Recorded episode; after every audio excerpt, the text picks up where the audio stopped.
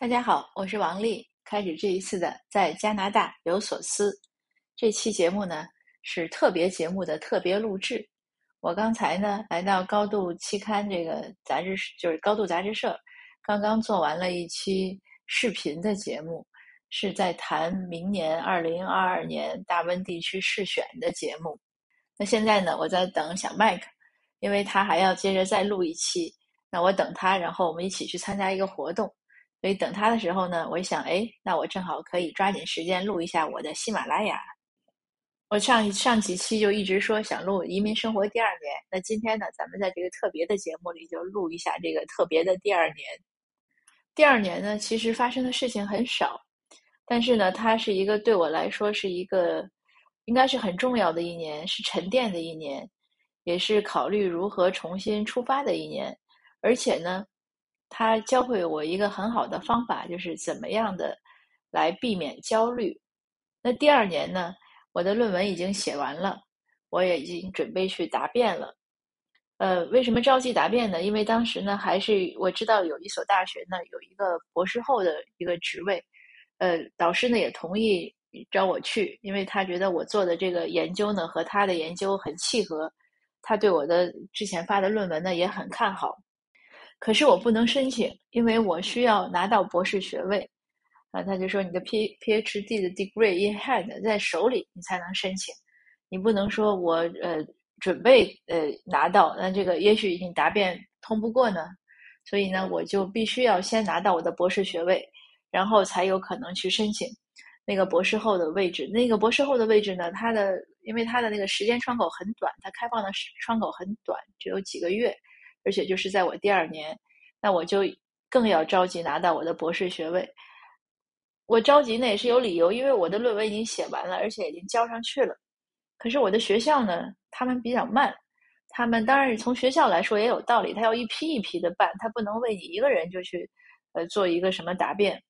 所以就一直在沟通这个事情，还有一些必要的一些其他的一些手续吧，还没有走完，流程还没有走完。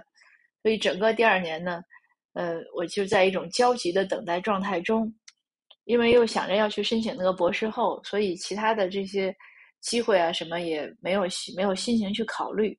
那在这样一种焦急焦虑的状态中呢，我做对了一件事儿。当时呢，我们这边 U B C 大学的一位教授，嗯，他有一个英文的专著想翻译成中文，他在找志愿者。为什么找志愿者呢？他很坦诚，他说他的研究经费呢已经用完了上一批，所以他不可能去，呃，不管找谁翻译，他不可能给译者支付费用，呃，但是呢，嗯，而且他呢也不能保证这本书的中文译本一定出版，因为这个我也理解，你要在中国找到合适的出版社，或者是，呃，在全球吧找到合适的中文出版社，他才可以出，所以他就是两不保证，但是呢。呃，他也是想出这本书，所以他就征求志愿者。这个“志愿者”这个词，我觉得是特别贴切的一个词，就是你志愿嘛，你你愿意做，那你就去做；你不愿意就算了，谁也不勉强谁。那当我听到这个机会的时候呢，我很愿意去做。为什么呢？因为我就在想，这个翻译的事情呢，因为我以前做过翻译的事情呢，呃，能让我沉浸沉沉下心来做进去。这样的，我觉得可以避免我的这种焦急啊、焦虑。还有呢，我也把它看成一个学习的机会。呃，一个是英语的学习，还有就是学术内容的学习。因为那个是清代的东西，虽然我是就是和我做唐代的离得很远，那我也是希望学一下。也确实是这样。整个的翻译过程中呢，当然英语肯定是有一些进步了，但语言这个东西就主要还是你用，更多的是我对学术知识。对整个晚清的了解，通过对晚清的了解，对当代的社会的一些事情呢，就能更清晰的就认识的更清晰了。因为知古见今嘛，你会看到有一些事情的重复性发生。嗯，但是唐代我因为已经了解的比较多了，那再一看清代，我们就知道有些事情是重复的重复发生。所以这个就是历史，至少历史对我的意存在的意义，就是让我能更清晰的看到现在。比如说，我读过茨威格的《昨日的世界》，那我在看现在的一些种族主义，我就很明白。呃，就这当然是插播了。昨天和一个朋友聊天，他就说反歧视的意义在哪儿？他认为加拿大没有什么严重的种族歧视。那我就跟他讲，他就说民间都是一些个人冲突，而且也和一些华人自己的表现不好有关。我说你可能说的都对，但是我反种族歧视的意义就是防止麦卡锡主义重现。如果你了解，就是了解麦卡锡一一九五十年代在美国在北美的这个情况，就知道他有多可怕了。他就是纳粹的一个前奏。所以我在跟他讲，我说因为我读过奥茨威格这个书，当我读茨威格那个书的时候。我就很清晰的看到有一些事情在重在重现，所以我说我们反歧视的意义就是民间要站起来，要让民间的一些就是愚昧的一些一些民众知道种族歧视不对，更重要的是要让那些政客不要打种族歧视的牌，不要玩种族的牌，因为政客是这样，他如果看到民间有这样的需求，他可能就会把它拿来做一些政治利益的交换，那他的这种政治上的触动呢，就会让民间这种不好的风气会。变得更严重，最后就变成一个恶性循环。那最后政治集团从中获利，达到他们的政治啊、军事啊、经济目的。那谁吃苦了呢？是整个社会，包括那些兴起种族主义的民众，其实他也是受害者。你看一下德国，就是二战时期的德国就很清晰。最后没有人是胜利者，除了希特勒满足了他自己的一些愿望之外。当然，希特勒最后也死了。但是不管怎么说。我就讲，就就是讲回到我刚才说的，就是因为我看到历史中的重复的现象，所以我能更清晰的了解现实。那整个那个那一年，我移民第二年呢，我就是做这一件事情，每天像上班一样，早晨送完孩子去学校，呃，做完义工之后回家就开始翻译。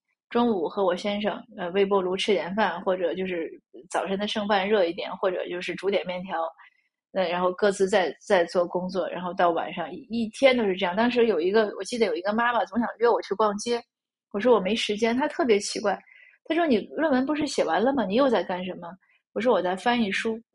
当她我跟她说那个话的时候，我才意识到，我其实已经把翻译当成了我自己的一个工作，一个职业，尽管没有收入。那那个书呢？呃，翻译好之后呢，幸运的是呢。呃，虽虽然有点周折，但是我们还是找到了出版社，嗯，而且我还是拿到了一些翻译费，呃，不多，可是呢，也不算白白忙活，呃，也是对自己的一个回馈。而且当我看到那个书出版之后，那个书出中文书之后，其其实很厚的。后来呢，呃，我又拿到了那个英文原版，因为当时我刚开始翻译的时候是拿的电子版，然后那个就那个教授呢，他后来。拿到了，就多拿到了几本英文原版，特意送了我一本，签了个名。我拿到那本英文原版的时候，我是相当的自豪，因为那个英文原版看起来真的是很厚。有一次，我我几个同学来我家玩，就说问我在干什么，我就给他们说我前一年在干什么，我就把中文版给他们看了，他们好像没有太大感觉。我又把英文版拿出来给他们看的时候，他们就就惊呼啊，说哇这么厚你也能翻译完。我其实看到那个书的时候，我自己也觉得，哎呀，这么厚，我怎么能翻译完呢？可是他就翻译完了。那还是那个话，就是你一点点做，一点点做，就做完了，而且埋头去做。而且当就是当我们觉得有些事情迷茫的时候啊，焦虑的时候啊，呃，或者没有一个很好的方向的时候啊，埋头去做事情，做一件你感兴趣的事情，沉浸在其中，我们就能打败那些不良情绪，打败焦虑。呃，甚至打败时间。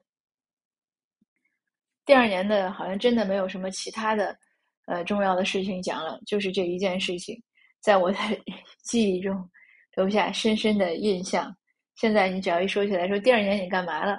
我一看啊，二零一三年，那我马上想到我翻译了一本很厚很厚的英文学术书，《清代诗人郑真及中国现代性的崛起》，应该是河南大学出版社出版的。好的，那今天的分享呢就到这儿，谢谢您的收听，我们下次见。